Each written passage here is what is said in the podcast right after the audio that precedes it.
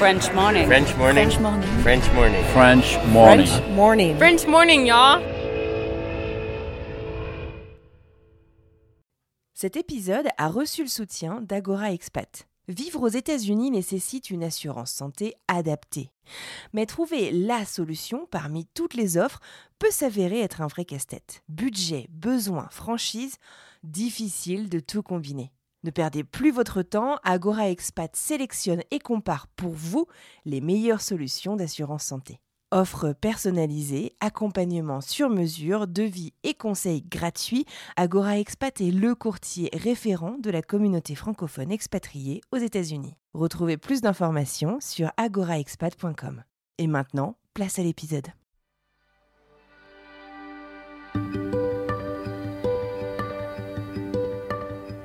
Maintenant, attention, euh, il faut pas non plus être euh, rêveur et ne pas arriver préparé. C'est comme un combat euh, pour un boxeur en 12, re- 12 reprises, l'Amérique. Ça veut dire que tu as un temps pour l'entraînement, tu as un temps pour monter sur le ring et pour décrocher ton titre, parce que c'est dur. Je ne je peux pas mentir aux gens qui ont l'intention de venir, ça veut dire que c'est un combat. Tu vas rencontrer euh, beaucoup de vicieux, euh, tu vas surtout quand, t'es un, quand tu n'arrives pas avec un métier, que tu vas pas travailler dans une entreprise et que voilà, quand tu es un indépendant comme moi et que tu es un autodidacte et que tu apprends sur le terrain, faut être plus vif et plus fort que les autres parce que sinon tu te fais manger. Tu deals avec des avocats, tu deals avec des agents, tu deals avec et, et, là c'est compliqué, tu vois. Donc euh, je pense qu'il faut vraiment se préparer. Il faut être ambitieux, mais il faut pas être stupide dans ton rêve en disant je vais tout casser et avoir l'arrogance. Tu vois, souvent les Français, Ou la naïveté. Ouais. ouais, ils ont l'arrogance. Déjà, ils veulent pas bosser. Ils pensent qu'ils vont être euh, movie star ou entrepreneur en six mois. Ça n'existe pas, ça. Tu vois, euh, c'est on se remet en question en permanence. Même aujourd'hui, je me remets en question, alors que on a un documentaire là, on a des stars interplanétaires et tout, et tous les jours, on se remet en question. Donc, euh, donc voilà, mais c'est, c'est quand même un, c'est un drôle de chemin quand je retourne en arrière. C'est un film.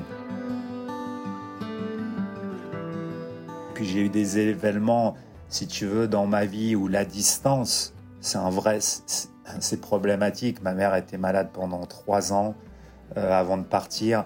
Euh, je faisais des allers-retours. C'est dur quand tu expat. Ça veut dire euh, envie de profiter quand tu vieillis de ta famille, de tes parents, et tu te dis que toutes ces années où tu as pensé au succès, à ta réussite personnelle, au rêve, eh ben, c'est des années que tu aurais pu passer avec ta famille pour profiter d'eux. Tu vois. Et moi, euh, au bout de, de tant d'années, c'est, c'est, euh, c'est, ça, je pense à ça en fait.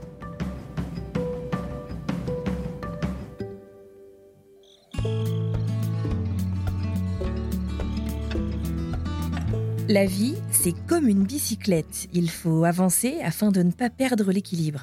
Ces quelques mots empruntés à Einstein résonnent parfaitement avec l'histoire de Fabrice Sopoglian, notre French expat de la semaine. Aujourd'hui, je vous invite donc à découvrir comment, alors que rien, mais alors vraiment rien, ne l'y prédestinait a priori, Fabrice est devenu à l'âge de 16 ans organisateur de soirées étudiantes parisiennes. Une anecdote pas complètement anodine, car cette première expérience va en fait s'avérer être un véritable tremplin pour la carrière du jeune Français.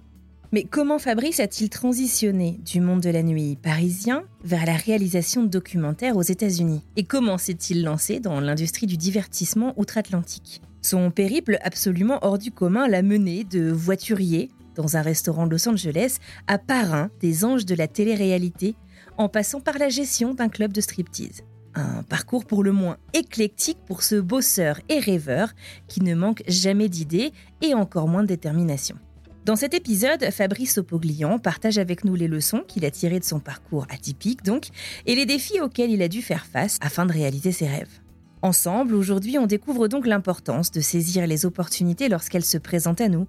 Fabrice évoque aussi l'importance de la persévérance et de la préparation afin de réussir dans l'industrie du divertissement qu'il compare à un combat de boxe en 12 rounds. Mais tout ça, Fabrice vous le dira bien mieux que moi. Dans ce nouvel épisode de French Expat, eh ben, je vous invite à rêver, à vous creuser la tête. C'était quoi vos rêves d'enfant? Cet épisode, j'en suis sûre, va vous inspirer à vous raccrocher et à vous approcher autant que possible de vos rêves de gamin. Je suis Anne-Fleur Andrely. Vous écoutez French Expat, un podcast de la rédaction de French Morning. Si le contenu proposé par French Morning, le média des Français de l'étranger, vous plaît, n'hésitez pas à vous abonner afin de soutenir notre travail. C'est parti pour une nouvelle histoire.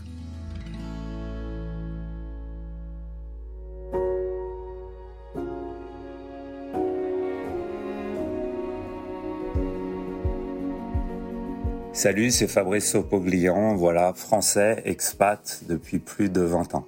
Ah oui, c'est rapide. c'est toujours dur de se présenter en fait. Hein.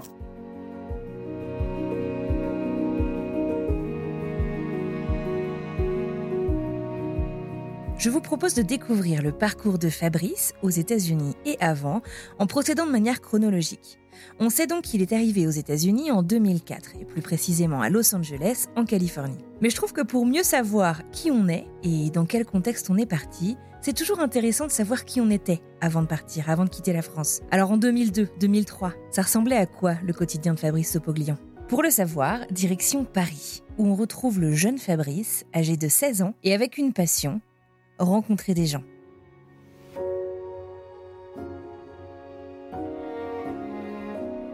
C'est vrai que beaucoup de gens ont l'impression que ma vie, elle a commencé en Amérique. Hein. C'est ça qui est fou.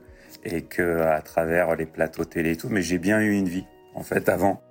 Et euh, bah écoute, euh, j'étais étudiant et euh, à un moment donné, j'étais toujours passionné, si tu veux, par les événements, organiser des choses. Donc je suis rentré dans le monde de la nuit par hasard, en fait, en distribuant des cartons d'invitation dans les collèges. Ah ouais, des cartons d'invitation, pourquoi Pour une soirée que je faisais au whisky à gogo. J'avais 16 ans.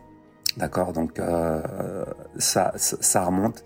Et je sais pas, j'avais, j'étais fasciné par euh, cette petite équipe à Paris de jeunes qui remplissaient des 1000 personnes, 2000 personnes euh, dans des, dans des clubs, tu vois, le Palace et tout.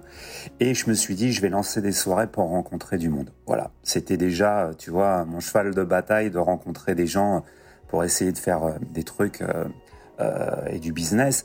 Et euh, de là, bah, j'ai commencé une première soirée qui a cartonné en distribuant des cartons, en connaissant personne, euh, en me tapant 50 écoles par semaine avec mes, mes cartons comme ça à la main. Je me souviens, c'était l'instinct mortel. J'avais pris la photo de Sharon Stone, de Basic Instinct, voilà. Et, ouais, je l'avais appelé l'instinct mortel. Fabrice S présente. Et euh, j'avais eu 200 personnes. J'étais super content, tu vois. Et ça a été le début en fait euh, de bah, d'un d'un vrai business que j'ai développé. C'était l'organisation promoteur de, soirées. Et ça a été une, révélation pour moi. J'étais super timide. Euh, tu vois, je n'osais pas parler aux gens. J'étais vraiment introverti dans mes rêves, quoi, comme beaucoup d'ados.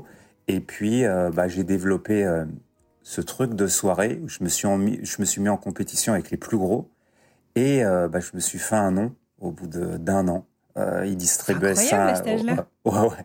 Il distribuait 1000 cartons, j'en distribuais 20 000 à la sortie euh, des, des, écoles, tu vois. Et, et, des fois, je faisais trois soirées par semaine. J'avais quatre cartons, quatre flyers différents que je donnais. Euh, voilà. Donc, c'est voilà comment en fait, si tu veux, je suis tombé un petit peu dans, dans le milieu artistique au début, en étant étudiant.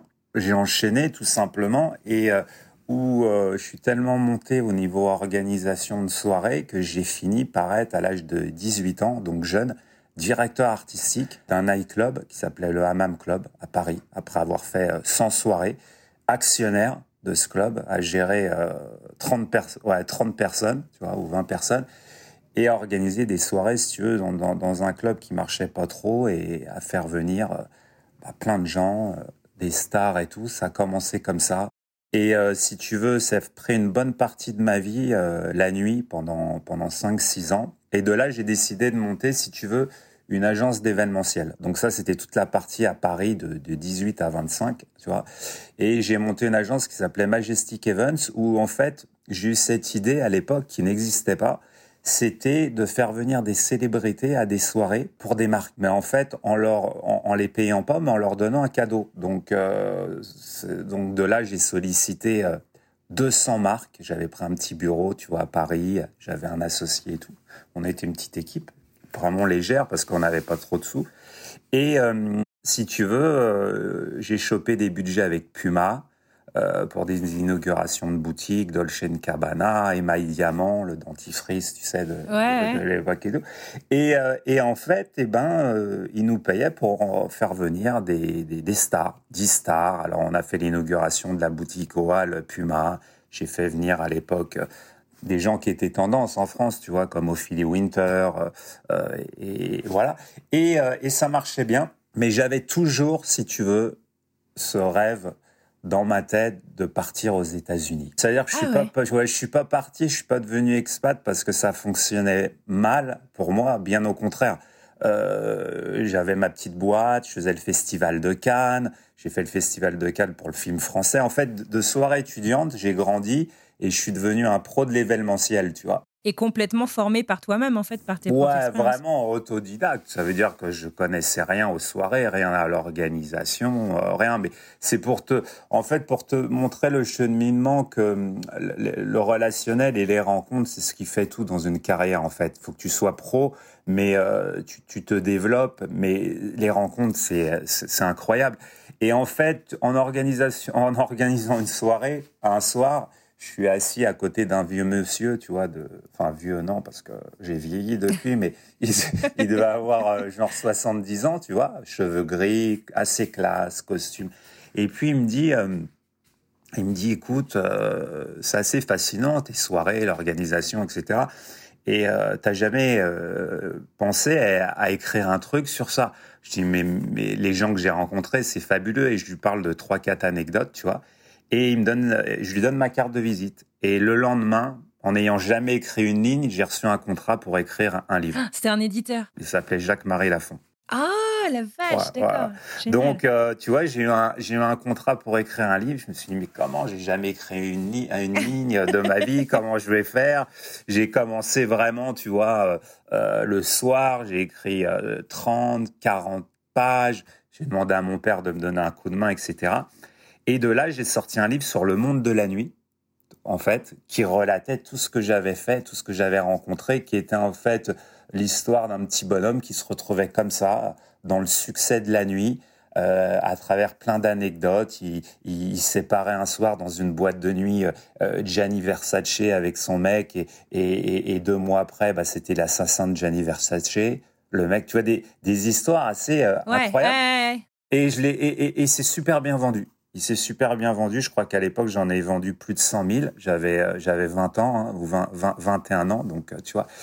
Et puis, je me suis dit, écoute, euh, c'est peut-être, c'est peut-être mon créneau. Peut-être qu'il faut que j'écrive des livres, des scénarios. C'est peut-être l'artistique. La nuit, je bois pas, je fume pas, je me drogue pas.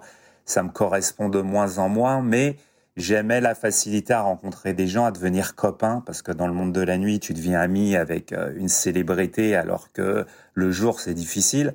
Tout le monde est assez ah euh, coincé, tu vois. Ah ouais, le, le, monde de la nuit. Comment euh, ça Parce que sous l'effervescence de l'alcool, de la musique, de tout ça, tu deviens très vite ami avec les gens, tu vois. Ça veut pas dire que le jour va t'emmener à faire des affaires. D'ailleurs, le titre de mon livre, c'est Les paroles de la nuit ne voient jamais le jour. Ah, génial.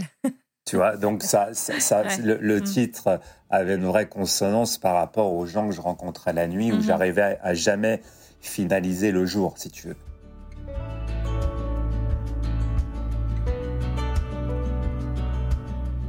Et puis, euh, lors d'un de mes événements, je rencontre une nana super sympa euh, qui va me faire décrocher la nuit, en fait, euh, qui est une nana du show business à l'époque, tu vois, qui est une Miss, qui est une Miss France. Et euh, bon, on a un coup de cœur l'un pour l'autre. On va rester un an ensemble. Et, euh, et, et, là, je vais vraiment me mettre dans, dans l'organisation, mais surtout, je devais développer un peu de production. Donc, euh, avec son soutien, parce qu'elle a une bonne image en France et tout, je commence un petit peu, si tu veux, à, à faire des petits pilotes d'émissions et tout. Et puis, euh, je me rends compte, voilà, là, je dois avoir 23 ans, tu vois, 23, 24 ans. Et euh, je me rends compte que bon, je fais des, je, mets mon cœur, tu vois, dans les projets et tout, mais ça passe pas. Je sais pas pourquoi. Euh, les gens que je rencontre, je me retrouve en face à l'époque du patron de TF1, Étienne Moujotte tu vois, que, que, que, tous les professionnels connaissent. Oh, même le grand public, hein. oh, ouais, même le grand public. Et j'ai fait un pilote, mais euh, béton. Anne-Fleur. Je te jure. C'était quoi? C'était un truc de cosmétique sur la beauté avec Sophie Talman, qui était donc la Miss France euh, de l'époque avec qui j'étais. Et il y a prescription, maintenant ça fait 20 ans, donc je peux en parler. Et, euh, et, et, en fait, euh, on arrive, dernier étage de TF1, je lui donne mon pilote. J'ai dû dépenser à l'époque 5 000 ou 10 000 euros, mais c'est une fortune, tu vois. Bah et là, il, 5 secondes, il me dit Tu veux pas prendre des bonbons? Genre, il a un truc de bonbons sur son bureau. Il me donne un, Twix ou un, un masque, il faisait, un Mars, je sais pas. Genre, il faisait, euh, il faisait 8 degrés, je transpirais comme si, comme si qu'il faisait 45 degrés dans le bureau, quoi, tu vois. Et, et là, je suis content, je lui mets ma cassette. C'était des cassettes du VHS à l'époque. Et au bout de 10 secondes, ma parole, il s'endort sur sa chaise. C'est pas vrai? Ouais. Le truc qui dure deux minutes, il dort. Il dort. Etienne Mojotte, il est en face de moi et, il pique du nez, il s'endort. Et moi, je peux pas le réveiller, c'est le patron de TF1. J'ai à côté de moi, j'ai Sophie Talman, tu vois, qui me regarde et tout. Et je dis, qu'est-ce qu'on fait? On fait rien. À la fin, ça s'éteint. Il sursaute. Et il me dit, très bien, hein, mes petits, hein, très bien. Bon, on, on, on, va regarder tout ça et on vous rappellera. Bon, il nous aura jamais rappelé, tu t'imagines bien. Et puis, euh, et puis bon, deux, trois échecs comme ça. Je me dis, là, j'ai j'ai 22 ans ou 23 ans. J'avais fait déjà, si tu veux, j'étais parti quatre mois à Los Angeles, ou cinq mois à 21 ans. Euh, je faisais des allers-retours quand j'étais jeune. J'avais la chance que mes parents me faisaient voyager. Ah oui, donc tu connaissais un peu les US quand même. Donc j'avais découvert déjà Los Angeles quand j'avais 12 ans. J'avais pris un électrochoc de cette ville, du cinéma, de, de, de comment tu pouvais aborder les gens euh, euh à tous les niveaux. Donc c'était c'était mon rêve. À 21 ans, à travers la nuit, j'ai pu faire quatre mois. Euh, je me suis retrouvé physionomiste d'un restaurant sur Sunset Boulevard. Tu vois. D'accord. Euh, physionomiste, c'est tu rentres, tu rentres pas. Ça veut dire tu rentres, tu rentres pas, etc. Par le biais d'un copain qui était en fait le fils du patron, avec qui je faisais des soirées à Paris, tu vois, quand j'avais 19 ans. Comme quoi, euh, les rencontres, voilà. Il m'a dit, mon père, il ouvre. voilà, il ouvre son restaurant. Est-ce que tu veux faire la porte? Et le restaurant s'appelait le Barfly. C'était le restaurant. Euh, à Paris, il a été tendance pendant des années. Et à Los Angeles, première année, ils ont tout le monde. Quand je te dis tout le monde, je rencontre euh, tous les soirs, euh, il y a des stars. Mickey Rourke, et les Van Damme, et les Brad Pitt, et, et, Puff Daddy. Et là, hmm. j'ai un problème, c'est que j'ai pas de papier. Donc là, c'est pendant les cinq mois quand tu avais 21 ans? Voilà, voilà, voilà. Là, j'ai j'ai pas, pas de papier j'ai oublié un peu cette étape avant l'événementiel et avant euh, sortir avec une nana connue, etc. Et euh, j'étais euh, bon, je voulais rester, mais j'avais pas de papier. Et puis je me rends compte que d'être illégal, parce que tu vois, tout se retrouve, parce qu'on va pas, on, parle aux expats, c'est pas bon. Pourquoi? Parce que à ce moment-là, j'ai mon père qui est pas bien, qui est malade je dois rentrer. Si je suis illégal, j'aurais pas pu le faire. Imagine-toi que je le perds ou truc. C'est terrible. C'est une sensation euh, euh, terrible quand t'as pas tes papiers. Donc je me dis, dans une semaine, euh, mon visa s'expire. Qu'est-ce que je fais? La porte du Barfly, ça représentait 3 000 euros, 4 000 euros par semaine avec les tips, ce qui était énorme. Ah, wow. ça, fonctionnait. Même encore maintenant.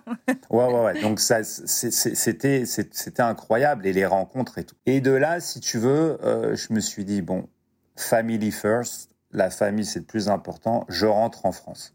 Et j'oublie le Barfly en annonçant à mon pote, voilà, je suis dans une situation précaire, j'ai envie de rester, je peux rester illégalement, mais si mon père ça va moins bien, euh, je suis bloqué et, et je pourrais pas m'en remettre. Donc je décide d'abandonner mon rêve américain, je rentre en France, je, je, prends soin de mon père, et de là, c'est là où j'enchaîne l'événementiel, mais avec ce goût amer d'avoir loupé mon rêve. Et, en plus, la prod en France, je vois que c'est dur, que c'est une petite famille et tout, que je fais des castings, même pour être animateur personne me donne ma chance. Donc je me dis, euh, j'ai cette idée, si tu veux, à l'époque, là, j'ai, euh, au bout d'un an et demi de relation, ça bat un peu de l'aile et tout, je me dis, écoute, euh, j'ai un contrat pour un deuxième livre avec un autre éditeur sur la vie d'un paparazzi, en fait, pour suivre un paparazzi qui m'avait pris en photo avec cette Miss France. Tu comprends? J'avais rencontré. Donc encore une rencontre. Et le mec est à Los Angeles, il fait les plus grandes stars après avoir fait plein de gens à Paris. Je suis resté en relation avec lui. Il me dit ouais, j'aimerais bien on écrit un livre et tout. Je me dis allez, j'arrête, j'appelle mon, mon, mon, partenaire, je lui dis j'arrête la société, je pars en Amérique. Il me dit mais t'es un fou, on a une boîte qui fonctionne, euh, truc. Euh, J'y écoute, je suis plus en relation euh, avec ma copine, le business c'est plus ce que j'ai envie de faire euh, et je rêve d'Amérique. Donc je vais partir. Et ouais, là, t'avais pas lâché quoi. Hein. Ouais, j'avais pas lâché.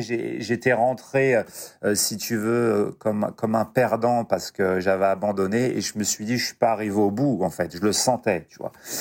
Et, euh, et là je pars pour écrire ce livre avec mes deux valises, un peu de sous, mais pas énormément, et mes rêves plein la tête en voulant faire de la production, en voulant faire truc. Mais je savais que c'était dur. J'étais pas, j'étais pas, si tu veux, un rêveur, mais j'avais un goal. Et c'est là où on, revient souvent pour les gens qui me posaient la question, qui me disaient oui, mais pour partir, il faut une formation, il faut un, il faut un, il faut un goal, si tu veux. Tu vois, si t'as pas ce, ce goal en tête, euh, et ben à la finale, euh, ça sert à rien, quoi, parce que tu vas te perdre dans tout un tas de trucs, et puis tu vas te retrouver dans un, dans un schéma où tu vas galérer, tu vas faire 10, 10 boulots et ça va pas bien se passer, quoi qu'il arrive, tu vois. Donc, si tu veux, j'arrive, bah, j'arrive en Amérique. Et je suis ce jeune, euh, voilà, paparazzi euh, pendant trois mois, donc j'écris, euh, truc, voilà. Et puis euh, je me dis, est-ce que je vais rester, est-ce que je vais pas rester, parce que je fais pas de sous, que c'est compliqué euh, et euh, je dépense plus d'argent euh, qu'autre chose, etc. Mmh. Tu vois. Donc du coup, tu suis ce mec pendant trois mois, tu te rends compte que tu brûles plus de cash que t'en gagnes, en gros? Voilà, là, je me rends compte que bon, le rêve américain, bon, il a changé, que je bosse plus dans un club, que j'ai j'ai plus le, tu vois, le, le, le, le mojo, comme on dit, que je le suis, que ça me coûte de l'argent au moment de l'éditer, euh, le livre, une fois qu'il est écrit, au bout de six mois, bah, et, il s'oppose à la sortie parce qu'il flippe. Le paparazzi? Ouais, le paparazzi. Donc, en fait, euh, les 5000 copies, euh, je dois les jeter. Euh, je les brûle. Donc, je dois tout refaire. Donc, là, le rêve américain, tu vois, il se transforme un petit peu, voilà, en, en, en, queue de poisson, quoi. Et, euh, et, donc, euh, si tu veux, bah, mon magot, le peu de magot que j'ai emmené fond au soleil, je me dis qu'est-ce que je vais faire? Que, Tu vois, ça va être, ça va être super compliqué. Mais euh, indépendamment de ça, si tu veux, je sollicite, j'ai cette idée à l'époque, comme le DVD des petits films indépendants marchait bien, de m'associer avec un mec que je rencontre en suivant le paparazzi, si tu veux. Et on commence à faire des petits projets de films, mais très très très low budget, tu vois, à, à 30 000 dollars, 20 000 dollars, et on fait euh, on fait financer les acteurs en fait. C'est-à-dire que les acteurs qui rêvent d'être dans un film, ils mettent 5 000, 10 000 dollars pour ah, acheter. Ah ouais, d'accord, ok. C'est un Français qui fait ça avec toi ou un Américain? Ouais, ouais, ouais, un Français avec qui d'ailleurs euh, je suis encore associé sur des projets et euh, et donc et donc voilà et donc bah on fait des petits projets comme ça indépendants, on, on les vend en DVD, on fait des trucs, ça nous rapporte un petit peu de sous. Et puis, euh, bah, la vie, quoi. Je rencontre ma femme, tu vois, euh, une Allemande à Los Angeles, pas une Américaine. Et puis, euh, on se met ensemble, je me sens bien. Je dis à mes parents, bon, ça fait, ça fait un an maintenant, j'ai tenu, ce serait dommage de rentrer. J'avais fait un visa, moi, grâce au succès de mon premier livre. Là, un visa talent ou... Ah, voilà, un visa talent. Donc, du visa, j'arrive à le passer en green card après et tout. Donc, au moins, j'ai pu, si tu vois, ce, problème. En me disant, bon, euh, voilà, quoi, il faut, il faut tenir. Le plus dur, c'est de tenir. Mais la vie était quand même beaucoup moins chère que maintenant aux US, l'essence, le truc. Donc, euh, c'était, moins cher qu'en France, quoi. Donc, tu, tu pouvais faire attention sans dépenser euh, des millions par mois. Ce qui est plus le cas si tu veux une vraie, une, une vie, si tu veux tes, tes enfants dans une école privée et tout, ça coûte de l'argent. Et si tu veux, euh, je me dis, bon, comme je suis ici, je vais solliciter un petit peu des chaînes françaises et tout. Et de là, bah, je fais la démarche de, de solliciter deux, trois producteurs que j'avais rencontrés à l'époque, que personne, euh, bah, personne voulait faire des trucs avec moi. Mais du fait que là, j'étais à Los Angeles, j'avais pris une autre dimension. Il y a toujours hein, cet, cet, attrait, en fait, pour la vie américaine vue, vue, vue de France. C'est un truc que tu as ressenti? Ouais, toujours, parce que quand tu dis j'habite à Los Angeles, ouais, ça fait, tu vois, ils ont l'impression que tu fréquentes des stars tu vois Elton John toute la journée, quoi. Mais en fait, quand, quand tu vis dans ça, en vérité et que tu travailles avec des gens connus et que voilà moi je j'expliquais souvent à mes proches que bah ma vie c'est faire du show et quand le show euh, c'est fini, bah, j'emmène ma fille à l'école et, et je suis chez moi et, j'ai pas envie de voir des gens connus à longueur de journée parce que déjà ils m'intéressent pas et que c'est très dur de se lier des amitiés sur des relations d'intérêt. Ça veut dire que euh, c'est beaucoup que de, que, que, de l'intérêt, tu vois. Donc, euh, si tu veux, euh, bah là, il y a de l'intérêt vis-à-vis des producteurs et je commence à faire des petits trucs, des missions tellement vraies, tellement people à l'époque sur les Français. Je me dis, je vais développer une niche, je vais parler des Français à Los Angeles. Alors, ça part de d'acteurs, tu vois, qui décrochent un rôle et qui cartonne à la Gilles Marini qui a fait Sex in the City. Euh, tu vois, j'essaye de, de prendre le photographe des stars américaines, euh, français et tout. Et là, on trouve une niche, une niche en fait toute simple de, de faire des, des, petits programmes comme ça, tu vois, indépendamment des films indépendants, mais les films indépendants, ça prenait du temps, les scripts, voilà et tout. Donc du docu euh, réalité, en gros, enfin un reportage. Et euh, j'en fais quelques-uns. Et là, je, je rencontre Christian Odigier, le designer à l'époque. Et je lui dis, j'aimerais bien faire un truc sur ta fille. Elle a 16 ans, elle est tendance, euh, elle a sa marque de vêtements et tout. Et là, je fais un truc ouais, sur Christian et surtout sur sa fille en colonne vertébrale.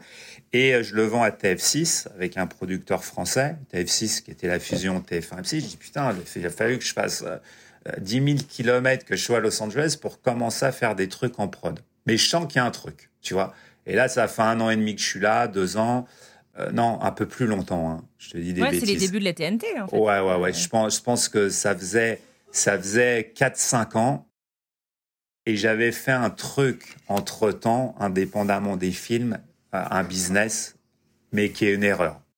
Euh, et qui, qui me, fait, qui me fait perdre un an. Et là, c'est un truc... Oh, ça, ils vont, ils vont se dire, tes auditeurs, mais c'est un film, quoi. Euh, quand, quand, quand, je suis, quand je suis en France, je regarde un film, alors, mais tu t'attends pas du tout à ce business. Je regarde un film qui s'appelle Showgirl pas si tu te souviens ce film qui est, euh, qui est sur une stripteaseuse à Las Vegas qui bosse dans un club qui s'appelle Cheetahs et qui est un strip club. Voilà.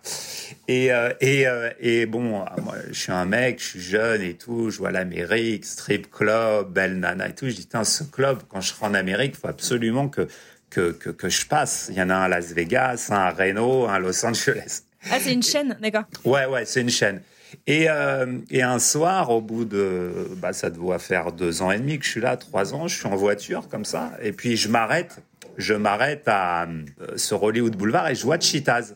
Donc là, je descends, je vais boire un verre, tu vois. Bon, ma femme, elle est au courant, elle est cool. Elle me dit, tu peux aller boire un verre dans un strip club de temps en temps. Elle sait que c'est un show, tu vois, qu'il n'y a pas de... Bref, je, je descends, si tu veux je vais boire un verre, je suis tout seul, hein, comme un vieux vicieux, mais euh, c'était un bikini bar, donc euh, c'était mhm. c'était c'était c'était clean, tu vois. Et euh, et là, je m'assois à côté d'un d'un monsieur de 60 ans, tu vois, grosse moustache, un peu arménien, genre un peu mafieux. Il me mhm. dit eh, comment ça va? Are you doing? J'ai dit, euh, I'm good, I'm un good. Peu, un peu film américain. Ouais, genre les, les, sopranos, quoi. oui, mais mais c'est une ambiance, tu vois, que j'avais retrouvée, que je connaissais de la nuit et tout, donc euh, ça me dérange, ça me, ça, ça, me plaisait, tu vois, tous ces trucs, euh, les films de gangsters et tout.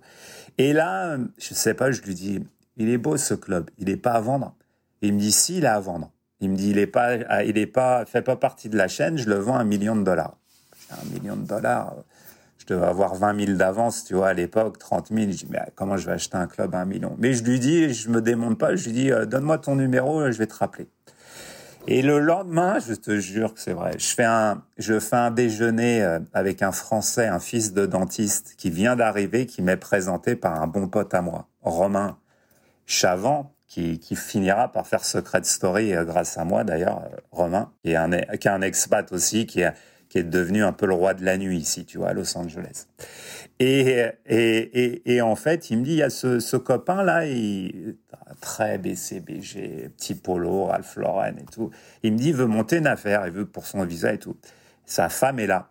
Et là, pendant le déj, je lui dis, mais tu, vous, vous, voulez pas monter un strip club? Le business, il est fabuleux et tout. Et moi, jamais, je pense qu'ils vont me dire oui, ou on est intéressé.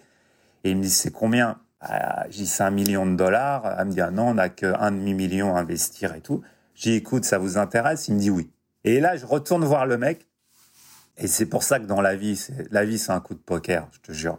Et euh, je lui dis, euh, j'ai un demi-million, je vais te l'acheter, le club mais j'ai pas vu un chiffre, j'ai pas un franc, hein. j'ai pas un dollar pour lui mm. acheter. Et le reste, je vais te le payer tous les mois en notes. Ça veut dire, euh, c'est comme un crédit, tu vois. Tu lui donnes 10 000 tous les mois. Et il me dit OK, lui aussi. Alors que je pensais jamais qu'il allait me le vendre, euh, truc. Bref, je me retrouve propriétaire du Cheetahs Club au bout d'un mois. C'était un peu ton rêve au début en même temps. ouais, mais je, alors, mais je retombe dans la nuit. Et là, ça, ça, je me, je me retrouve dans un contexte, en fait, pendant, pendant, pendant huit mois qui, qui, me plaît pas, tu vois. C'est que des histoires, c'est que des trucs, etc. Bon, ma femme qui est pas super contente que je m'occupe d'un strip club en plus, euh, ma fille qui arrive au monde. Euh, bref, le timing, il est pas, pas parfait. Je rentre chez moi euh, tard, tu vois, et tout. Heureusement que j'ai de la rigueur, mais il y a trop d'histoires, trop de trucs. Et je dis à mon associé, bon, je te laisse mes parts. Le jour où tu vends, tu me donnes de l'argent, mais je pense que c'est pas pour moi. Voilà la transition, si tu veux, entre. Euh, voilà. Donc c'est ça l'année que tu dis avoir perdu. voilà l'année que j'ai perdu et euh, de là, si tu veux, comme je continuais les, petits les petits trucs entre les tellement vrais, les Christian Odigier, que je trouvais qu'il y avait une bonne niche. Et eh ben, euh, si tu veux, j'ai cette idée de me dire, il manque euh, une sorte de série avec des Français comme Sous le Soleil, la série qui marchait bien, tournée à Los Angeles avec des acteurs français. Et je commence à faire un pilote euh, qui s'appelle West Hollywood, tu vois, qui est deux jeunes Français qui arrivent et qui galèrent et qui n'ont pas de papier, qui, qui travaillent dans les restaurants. J'essaye tout ce que j'ai rencontré pendant cinq ans, en fait, je le mets dans ce dans ce dans ce pilote et, et, j'arrive à faire intervenir des gens des gens sympas tu vois j'ai Jimmy Jean-Louis l'acteur d'Heroes j'ai Gilles Marini qui a fait Sex in the City j'ai Shona Sens euh, qui a fait euh, pas mal de trucs en France la, la femme de Lorenzo Lamas et tout. Et si tu veux le pilote bah il reste en développement euh, chez M6 pendant six mois. Énergie 12 adore le projet et tout. Et c'est à ce moment-là si tu veux que je rencontre un peu les gens d'Énergie 12 et tout. Voilà. Et comment euh, il me sollicite à un moment donné pour euh, produire les segments euh, des anges.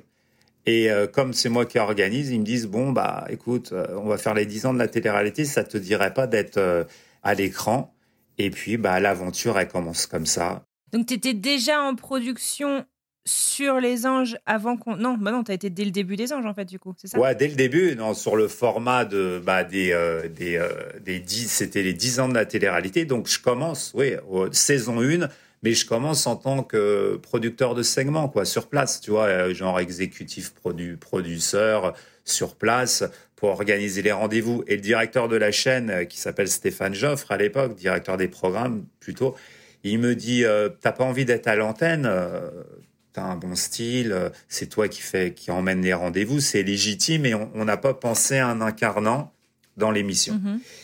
Et puis là, c'est un succès monumental. Et donc tu deviens le parent des enfants. Ouais, mais Paul, mais la, place, elle n'a pas été euh, en fait aussi simple parce que chaque année, ils se remettent en question. Mais je revenais, si tu veux, dans les, euh, dans la médiamétrie, tu sais, dans les enquêtes. ouais. Numéro un, quoi. Ça veut dire ah les gens à chaque fois ils, disaient on adore le parrain, on adore Fabrice. Euh, le concept c'est l'Amérique, c'est Fabrice, c'est les rendez-vous tout. Et je deviens, euh, je veux pas dire plus fort que le concept, mais je deviens attaché, tu vois, vraiment attaché à ce ouais, concept. Tu fais partie du concept même. Et, et, et, en fait c'est pas forcé, c'est pas surjoué. Euh, je deviens pas une création du truc, c'est que c'est moi. C'est c'est pour ça que ça fonctionne. C'est juste qu'on le voit, quoi. Voilà, c'est que les cinq ans que j'avais passé, si tu veux, à faire mon réseau, à rencontrer des gens, et eh ben, je le mets à l'antenne et je mets mon cœur et les rendez-vous sont tellement importants. C'est des gens que j'ai rencontrés à chaque fois, que j'ai sollicité pour mes projets. Donc, en fait, je pense que le public ressent que ça existe vraiment. L'authenticité. Voilà, voilà. Et les candidats à l'époque, ils ont vraiment ce rêve américain. Ils veulent venir vraiment pour pour réussir, tu vois. Ils veulent vraiment être là parce qu'ils veulent vivre leur rêve américain. C'est pas surjoué comme après. Il n'y a pas de produit de placement à l'époque. Il n'y a rien. Il n'y a rien de tout ça. Donc on commence cette aventure.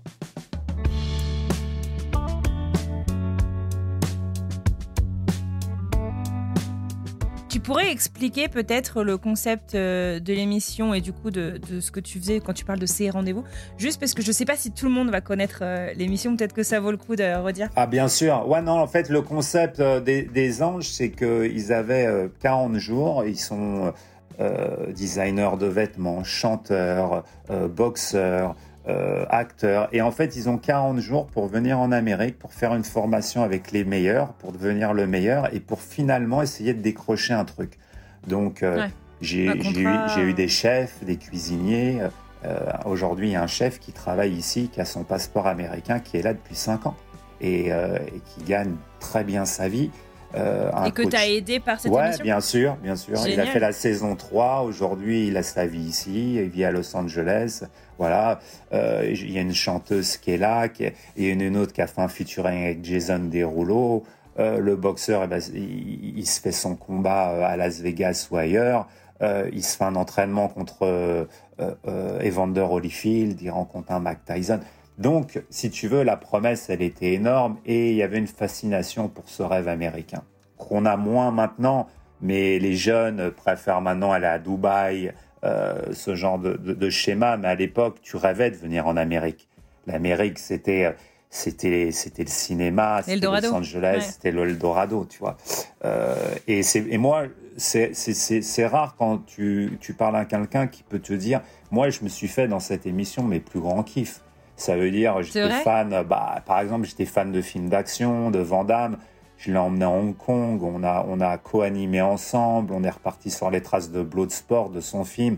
Euh, j'ai emmené des gens comme Tyson, Holyfield, euh, quand t'aimes la boxe. Tu vois, donc, je me, de Kim Kardashian même, euh, tu vois, et tout. Euh, donc, je me suis vraiment fait mon kiff et j'avais carte blanche sur certains trucs. Et même à l'écran, tu vois, j'étais moi-même. Donc ça a plu. Je pense que toute euh, cette moussaka. Ils se faisaient gronder, les candidats, des fois. Hein. Ouais, aussi, aussi, parce qu'il fallait euh, les tenir, les petits. mais, euh, mais ça, a été une ça a été une belle aventure. Et pendant, si tu veux, le développement des anges, je remets West Hollywood sur la table. parce que je pensais que faire une série à la The Hills, tu vois, un peu réalité, ça allait fonctionner. Et West Hollywood deviendra euh, revu et recorrigé par la chaîne Hollywood Girl, qui est, qui est une ah, série qui fera 4 ou 5 saisons, où je serai exécutif euh, producteur sur les premières saisons.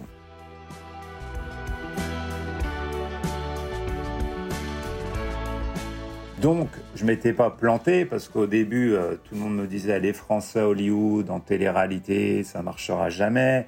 Euh, truc, on fera une saison. On n'en a pas fait une, on en a fait 13 en Amérique. Voilà, plus quatre saisons euh, d'Hollywood.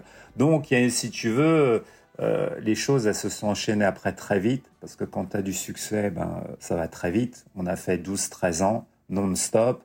Je tournais trois mois par an. Le reste du temps, ben, je m'occupais de ma fille. Euh, et puis je développais d'autres d'autres projets. Et puis, bah, normal, tu sais, quand tu tiens aussi longtemps, bah, à un moment donné, ça chute. Et puis, il faut se renouveler. Ils n'ont pas réussi à se renouveler, les gens qui produisaient, si tu veux, ce, ce format. Et puis après, le format a été racheté voilà, par Arthur aujourd'hui. Ah ouais, je savais pas. Ouais, ouais, ouais. Et il est en stand-by. Bon, peut-être que ça reviendra un jour ou pas. Mais voilà comment, en fait, tout le cheminement et puis bah j'ai plus bougé après depuis 2005 en fait de, de, Los Angeles. Donc ça a été un sacré tremplin parce que toi donc euh, qui euh, cherchais à faire des pilotes quand tu étais en France, qui tu disais faisais des castings pour devenir animateur, finalement en fait tu Enfin, c'est incroyable ce que tu as fait aux États-Unis parce que tu as vécu ton rêve américain, mais aussi ton rêve français finalement, euh, que, que tu as exécuté parce que tu étais aux États-Unis. Bah en fait, euh, tu sais, c'est pour ça qu'il y a beaucoup de gens qui, euh, quand tu quand es jeune, on te, as envie de partir, on te dit ne pars pas, ça va être dur. Même tes parents, tout le monde. Euh, surtout quand tu es établi, quand tu as une petite boîte qui marche, etc. Et en fait, faut écouter que soi. En étant smart, hein, attention, ça veut dire ne pas partir en faisant le kamikaze. Ouais, je vais être l'acteur, Brad Pitt, j'ai pas de plan. Non, Moi, j'avais un plan. Ça veut dire, euh, sans plan, j'avais un plan. Ça veut dire que je savais que je voulais faire de la production, que j'apprenais, que voilà. Mais mon, network, mon réseau, c'était mon network. Ça veut dire ma richesse, c'était les rencontres que, que parce que c'était mon don. Ça veut dire que je comprenais que je pouvais m'asseoir avec une célébrité, au bout de cinq minutes, j'allais être copain avec, parce que je trouvais les bons mots. Euh, et euh, d'ailleurs, euh, tu as, un livre sur la nuit qu'Hubert Bogobza avait écrit, le patron des bains-douches, qui était ami intime avec De Niro, et il t'expliquait dedans, que j'avais lu d'ailleurs, les célébrités, il faut leur parler de tout, surtout une personne comme De Niro, de De Niro, mais sauf de cinéma. Et moi, quand je rencontrais des gens connus, j'essayais vraiment de leur parler de trucs qui avaient rien à voir. Ça veut dire, euh, tu vois, euh, aujourd'hui, je rencontre un footballeur, j'aime pas le foot, je regarde pas le foot. Et il le sent tout de suite dans la discussion, ce qui m'a permis d'être pote avec des, gros footballeurs. Parce que j'ai pas d'intérêt. Et le cinéma, même si j'étais passionné un peu, tu vois, euh, bado et tout, j'allais pas lui dire euh, à, à, dire Al Pacino, lui poser mille questions sur Scarface, parce que je savais que ça allait le saouler. Donc j'allais plus partir sur euh, ah ouais, t'es parti là avec ta famille. Moi je connais aussi euh, les Bahamas et pas et, une vraie rencontre finalement de quelqu'un de lambda. voilà, tu, les, tu, les, surprends, tu les surprends. Et là pareil, j'étais il y a quatre jours avec Dolph Lundgren qui est Yvonne Drago dans Rookie, qui fait Expandable et tout, qui, est une légende vivante. Et on et je l'ai pas attaqué sur des trucs où j'aurais aimé lui parler. Tu vois. Euh, comme euh, Rocky, euh, pote avec Stallone. Je lui ai parlé d'autres trucs, d'autres sujets, de ses vacances à Mykonos, et on est devenus copains. Donc, euh, il y a une et moi ça fonctionnait pour moi parce que je savais le faire, et c'est ça en fait que j'ai développé. Et oui, il a fallu pour te pour répondre à ta question partir, quitter mon pays pour qu'on vienne me chercher. Ce qui est triste. J'aurais pas été en Amérique, j'aurais pas été à Hollywood, j'aurais pu faire mille castings, personne m'aurait pris, dans les anges parce que j'aurais été en compétition avec 1000 mecs à Paris qui étaient prêts à tout pour réussir. Et la distance, l'Amérique m'a donné, si tu veux, ce ticket d'entrée où j'étais plus pas rentré pendant des années. Je pars la tête basse en écrivant un livre, j'atterrais à Paris, je sais pas ce qui se passe. J'ai fait cinq saisons, je me fais stopper à tous les 100 mètres pour ah des bah photos. Oui, du coup. Bah ouais. Et là, c'est un sentiment, tu vois. Tu, Grosse surprise, j'imagine. Ouais, c'est une grosse surprise, mais tu es fier parce que tu dis, tu pars avec rien. Tu penses que tu vas, tu risques de te planter. Tout le monde pense que tu vas te planter parce que euh, ils sont contents, les gens. Hein. Attention, quand tu te plantes, quand tu rentres, que t'as pas réussi, c'est triste, mais c'est c'est la vie euh, m'apprend et m'a appris que euh, dès que tu chutes, les gens sont heureux de ta descente. À part quelques proches. Et parfois même ta famille. Enfin, pas tes parents, parce que tes parents, c'est vraiment eux qui te, portent dans leur cœur, mais tu as des membres, des fois, de ta famille qui, sont, pires que certains mauvais amis, tu vois. Et voilà. Donc, si tu veux, c'est que des, c'est que des, c'est que des rencontres. Et c'est, là où, si tu veux, quand ça se stoppe, les anges, entre-temps, j'avais euh, j'avais créé une petite relation avec Christian Diger, comme j'avais euh, fait son, son doc sur sa fille, et il me demande de produire un documentaire sur sa vie, parce qu'il est malade. Tu le connaissais pas euh, très bien encore Ouais, comme ça, bonjour, au revoir, mais pas super pote. Et un jour, il me donne rendez-vous dans son salon, et il me dit, je suis malade, j'ai un cancer. je, je suis surpris, tu vois. Et il me dit, euh, j'aimerais que tu me suives. Je, tu sais, je fais de la télé-réalité, te suivre, l'hôpital et tout. Je ne sais pas si je suis capable. Et puis, je le suis. Euh, il, ça durera 3-4 mois. Après, il décède, malheureusement. Et puis, euh, euh, bah, je le termine parce que je lui ai fait la promesse. Voilà, je trouve de l'argent. Euh, sur son lit de mort, entre guillemets, il me dit, promets-moi que tu vas le finir. Et mon objectif, voilà, c'est de le finir parce que j'ai qu'une parole et je le finis.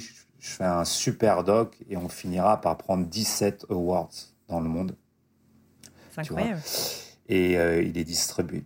Sachant qu'à la base, tu le suivais pour parler euh, de, de, du combat contre la maladie et de, ouais, avec la sa réussite, potentielle parce que guérison. Christian, voilà, Christian, c'était je vais réussir, on va parler comment j'ai vaincu le cancer, et puis non, tout bascule.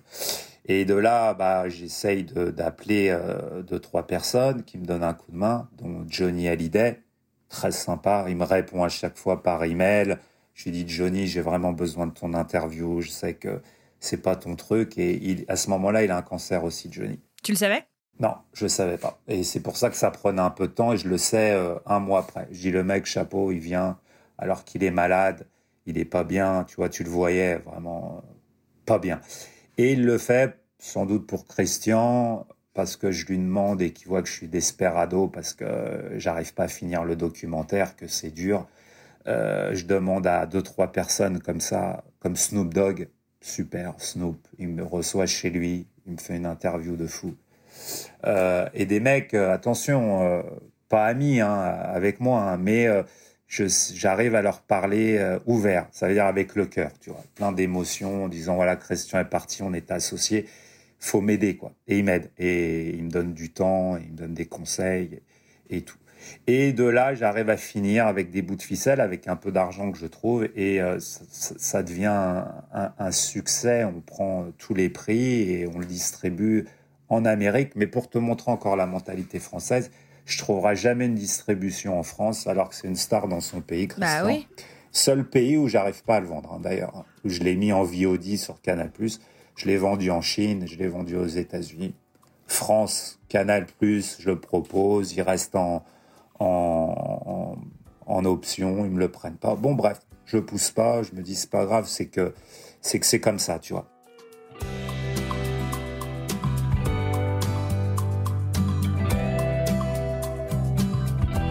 Et donc, euh, si tu veux, petit à petit, je me, bah, je me mets un peu dans ces documentaires et euh, je retrouve mon, mon confrère euh, de l'époque avec qui je faisais des petits documentaires, euh, à tes des petits films, ouais, ouais, Dominique Milano, qui est un expat italien aussi qui vit ici français, et il me dit, écoute, j'ai rencontré cet acteur super sympa qui est légendaire, qui a fait Réservoir Dog, Kill Bill, Michael Madsen qui est, un mec qui m'a fait rêver aussi dans les films, tu vois.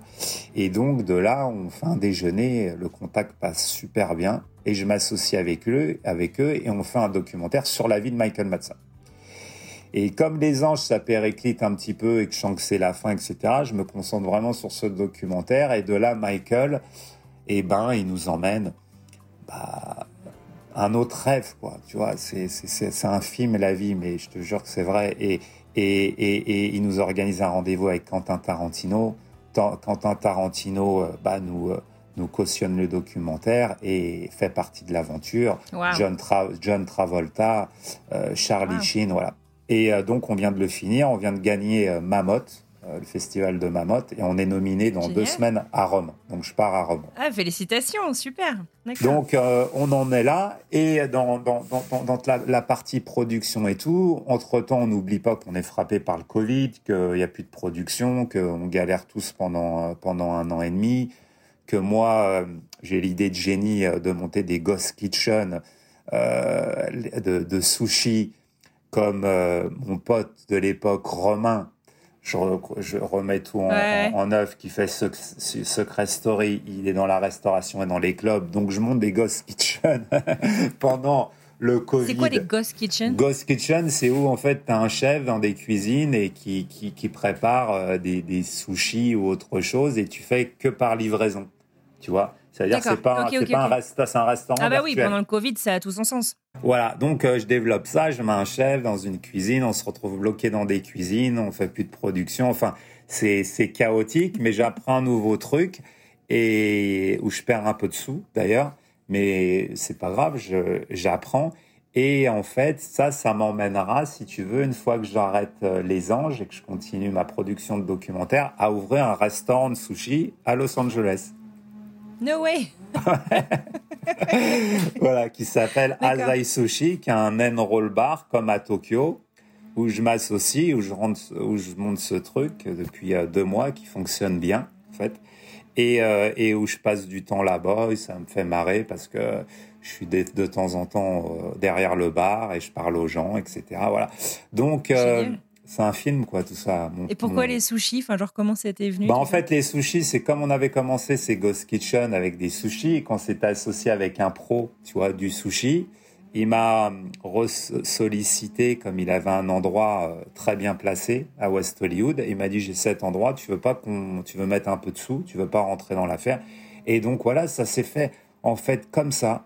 Je, je me suis retrouvé euh, bah, actionnaire majoritaire euh, dans ce restaurant parce que je l'ai fait par instinct et, euh, et en fait la moralité de toute cette histoire et quand les gens nous écoutent, c'est que c'est qu'en fait faut un plan mais il n'y a pas de plan. Ça veut dire qu'il faut juste avoir un goal, euh, savoir où tu veux aller, mais il faut suivre son instinct et il faut suivre le. C'est toi et ta chance malgré ton talent et, et malgré euh, et ton argent parce que tu peux en avoir le lendemain, ne plus avoir et tout. Moi, mon rêve quand je suis parti, c'était de vivre à Los Angeles, d'avoir une famille, euh, d'acheter une maison et de pouvoir faire des projets euh, artistiques qui me plaisaient, tu vois. Ouais. Donc, euh, j'ai rem- ouais, rempli toutes ces cases et tu sais, le succès c'est rien. L'argent, c'est rien parce que tu- le succès, tu peux pas en avoir tout le temps. De l'argent, tu peux en avoir et plus en avoir. Mais je Mhm. pense que le plus important, c'est d'être heureux. Et si j'étais pas parti, si je l'avais pas tenté, j'aurais été malheureux. Mm. Tu vois? Ouais. Voilà. Et, et, et- et c'est ça euh, ce qu'on doit garder, même par rapport aux, aux expats. Maintenant, attention, euh, il faut pas non plus être euh, rêveur et ne pas arriver préparé. C'est comme un combat euh, pour un boxeur en 12, re- 12 reprises, l'Amérique. Ça veut dire que tu as un temps pour l'entraînement, tu as un temps pour monter sur le ring et pour décrocher ton titre, parce que c'est dur. Je ne peux pas mentir aux gens qui ont l'intention de venir, ça veut dire que c'est un combat. Tu vas rencontrer euh, beaucoup de vicieux. Euh, tu vas surtout quand, t'es un, quand tu n'arrives pas avec un métier, que tu vas pas travailler dans une entreprise et que voilà, quand tu es un indépendant comme moi et que tu es un autodidacte et que tu apprends sur le terrain, faut être plus vif et plus fort que les autres parce que sinon tu te fais manger. Tu deals avec des avocats, tu deals avec des agents, tu deals avec et, et, et là c'est compliqué, tu vois. Donc, euh, je pense qu'il faut vraiment se préparer. Il faut être ambitieux, mais il faut pas être stupide dans ton rêve en te disant je vais tout casser et avoir l'arrogance, tu vois. Souvent, Ouais. les Français, Ou la naïveté. Ouais. ouais, ils ont l'arrogance. Déjà, ils veulent pas bosser. Ils pensent qu'ils vont être euh, movie star ou entrepreneur en six mois. Ça n'existe pas, ça. Tu vois. Euh, c'est, on se remet en question en permanence. Même aujourd'hui, je me remets en question, alors que on a un documentaire là, on a des stars interplanétaires et tout, et tous les jours on se remet en question. Donc, euh, donc voilà, mais c'est c'est quand même un c'est un drôle de chemin quand je retourne en arrière. C'est un film. Bah, merci beaucoup de m'avoir raconté euh, ton histoire. C'est clair que c'est un film. Peut-être que ce sera un documentaire que tu feras un jour. On sait jamais. Ou un livre. Mais en tous les cas, non. Mais c'était livre, intéressant de comprendre les débuts parce que la- la- l'aventure, elle, a- elle a- ça a été aussi un périple au début, tu vois, à se chercher, à, se, à pas savoir, voilà, et ça n'a pas commencé comme ça. Et, et, et j'avais pas de contact. hein. Ça veut dire que j'avais pas des parents dans la télé. Un- mon père est au cinéma, il s'est planté aussi, euh, et, et, mais j'avais pas de contact dans les chaînes et tout. Je- ça a vraiment été euh, au culot et à la rencontre que tout s'est fait, tu vois. Et c'est là où c'est où c'est un message qui est important, c'est vraiment tout est possible, quoi. Il suffit juste d'y croire Et de se préparer, du coup. et être bien préparé. Et je le, et je fais souvent, euh, je parle souvent du boxeur parce que j'ai beaucoup de respect pour ce noble art. Et, c'est vrai qu'il y a un, tel entraînement avant de devenir champion. Et c'est ça, en fait. Le rêve américain, c'est, c'est vraiment, je, le mets au même niveau qu'un, qu'un, qu'un boxeur qui veut devenir champion du monde. C'est un entraînement draconien avant de monter sur le ring pour prendre le titre et la ceinture. Et est-ce que tu penses que, tu vois, là, ça fait quoi? Ça fait 20 ans que tu es aux US. Euh, tu le disais, le coût de la vie a changé partout, mais c'est vrai qu'aux États-Unis, c'est devenu un peu fou. Mais il n'y a pas que ça, finalement. Est-ce qu'il y a des choses qui, tu penses, qui seraient plus possibles Tu vois, euh, euh, je sais pas, euh, certaines rencontres que tu as faites, certaines opportunités que, que, tu as eues. Enfin, tu vois, un truc, en fait, qui pourrait aider justement euh, des personnes qui aimeraient euh, tenter le rêve américain euh, 20 ans après. Qu'est-ce qu'on. Écoute, je pense que, alors encore une fois, c'est toi et ta chance. Moi, j'ai, tu vois, j'ai l'exemple d'un copain qui était euh, dans l'immobilier, dans la location, il s'est mis dans la vente, ça commence à bien marcher pour lui. Il a cette énergie, il est jeune, enfin, il a 36 ans. Moi, j'en ai 48 aujourd'hui, donc j'ai plus la même énergie et j'ai goûté à mon, rêve- à mon rêve américain. Je pense que tu as des opportunités, c'est plus pareil, c'est plus facile comme avant parce que les gens investissent beaucoup moins sur toi ils veulent des vraies valeurs, des gens qui ont des formations, tu vois, il faut avoir fait plus d'études. Avant, c'était beaucoup plus un pays d'autodidactes, euh, de rêveurs, où tu avais une idée et tu trouvais un million de dollars pour la développer, ce qui est plus vraiment le cas aujourd'hui. Mais tu peux faire la bonne rencontre au bon moment, c'est le timing. Moi, maintenant, avec du recul, ça fait 19 ans, 20 ans, j'ai plus ce rêve américain. Ça veut dire, euh, tu vois, la retraite, je l'imaginerais plus euh, dans le sud de la France, euh, tranquille. Ça ne me fait plus rêver. Puis j'ai eu des événements, si tu veux, dans ma vie où la distance, c'est un vrai, c'est problématique. Ma mère était malade pendant trois ans avant de partir. je faisais des allers-retours. C'est dur quand tu es expat. Ça veut dire, tu as envie de profiter quand tu vieillis de ta famille, de tes parents, et tu te dis que toutes ces années où tu as pensé au succès, à ta réussite personnelle, au rêve, eh ben, c'est des années que tu aurais pu passer avec ta famille pour profiter d'eux, tu. Et moi, euh, au bout de, de tant d'années, c'est, euh, c'est, ça, je pense à ça, en fait. Mais je pense que, euh, et je veux pas casser le rêve des gens en leur disant l'Amérique, c'est devenu trop dur. L'Amérique, je pense qu'il y a encore des choses à faire, mais ça tout dépend d'une chose, c'est de ta motivation, de ta niaque, de ton envie le timing, il est différent pour moi. J'ai plus la même passion, j'ai plus, j'ai plus le même rêve parce que les gens qui me faisaient rêver, je les ai rencontrés. J'ai goûté, si tu veux. On m'a donné, on m'a dit, on m'a dit, tu le veux tellement, alors on va te donner un morceau et, tu vas goûter et puis on va te le reprendre parce que ça dure pas infiniment. Mais euh, grâce à Dieu, j'ai réussi à acheter une maison, etc. J'ai fait des bons moves, comme on dit. Et mais euh, tu as toujours des opportunités, mais faut vraiment, euh, faut vraiment l'avoir en toi et c'est beaucoup plus difficile, beaucoup plus difficile. Tu vois, euh, tu peux faire la bonne rencontre, mais aujourd'hui tu peux pas arriver comme on arrivait à l'époque avec 5000 dollars.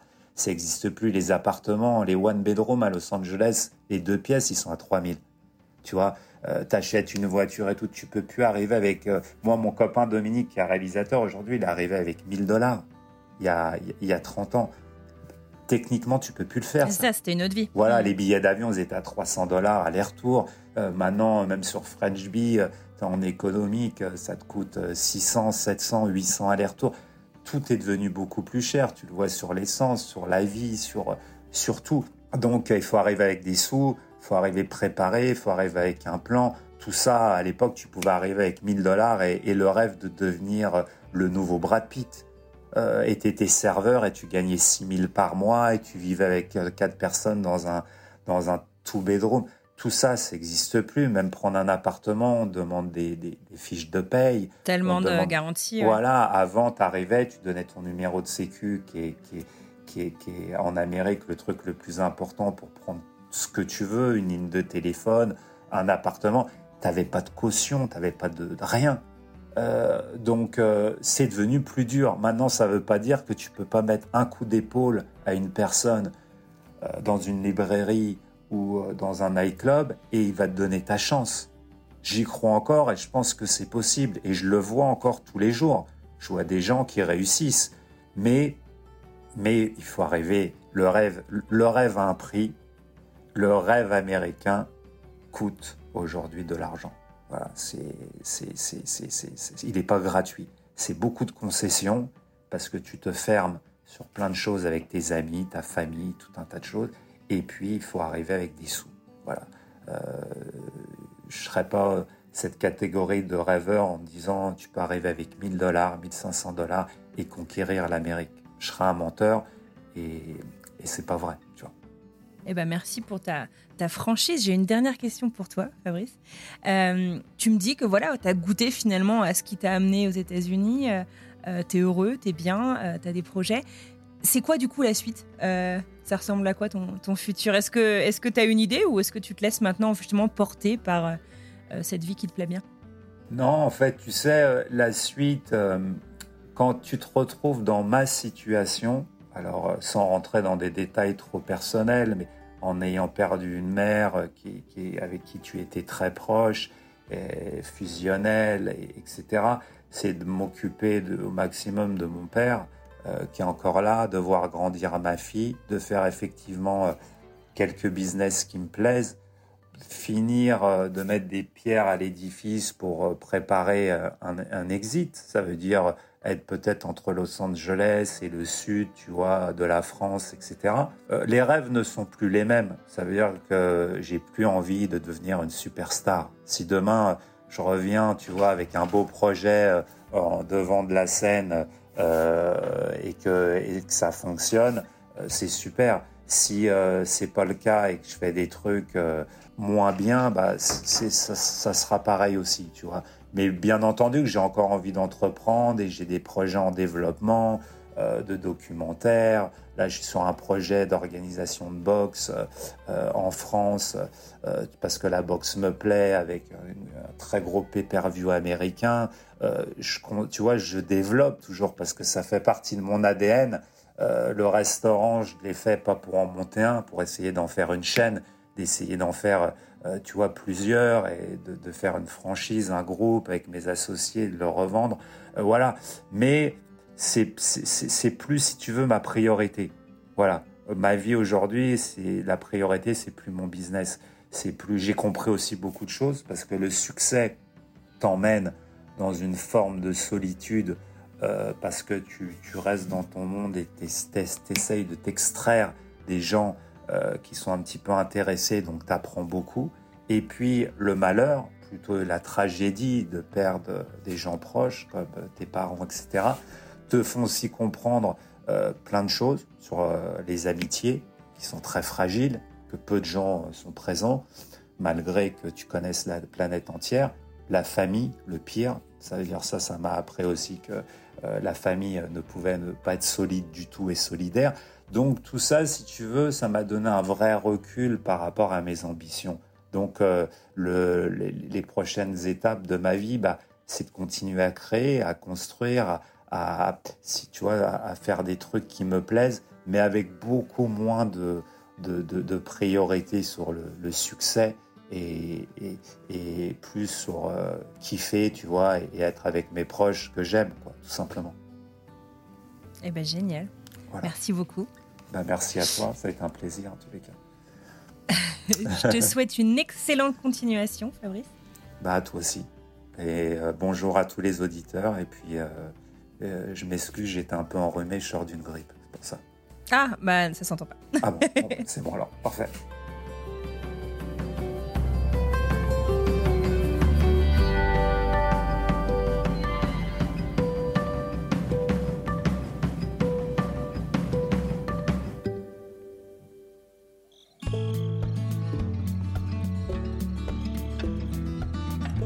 Et voilà, c'est terminé pour aujourd'hui. J'adresse un immense merci à Fabrice Sopoglian pour ce chouette moment qu'on a passé ensemble et pour sa disponibilité. Merci à vous de nous avoir écoutés jusqu'au bout. Si cet épisode vous a plu, vous le savez désormais absolument par cœur. N'hésitez pas à en parler autour de vous, dans la vraie vie, sur les réseaux sociaux, au boulot, bref, peu importe. Et si vous avez encore 30 secondes devant vous, direction Spotify ou Apple Podcast pour donner 5 étoiles au podcast et nous laisser un petit mot. Vous le savez, ça compte énormément. Bon, et l'épisode prochain, on va parler de quoi? Eh bien, nous allons mettre le cap sur l'Angleterre. Je vous laisse découvrir un extrait.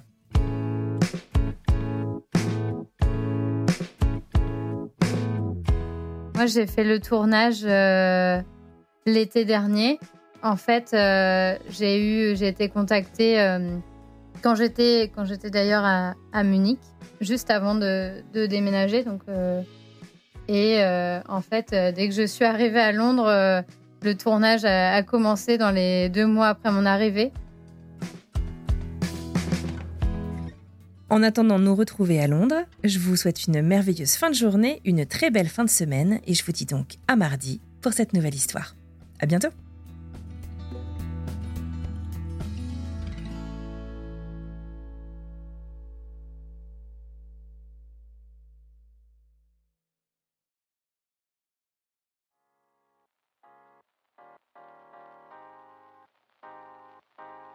Vous venez d'écouter un podcast réalisé par moi-même, Anne-Fleur Andrely, mixé et habillé par Alice Krief et produit par French Morning. French Expat n'est pas le seul podcast de French Morning. Pour retrouver tous les podcasts du groupe, rendez-vous sur frenchmorning.com slash podcast. À bientôt!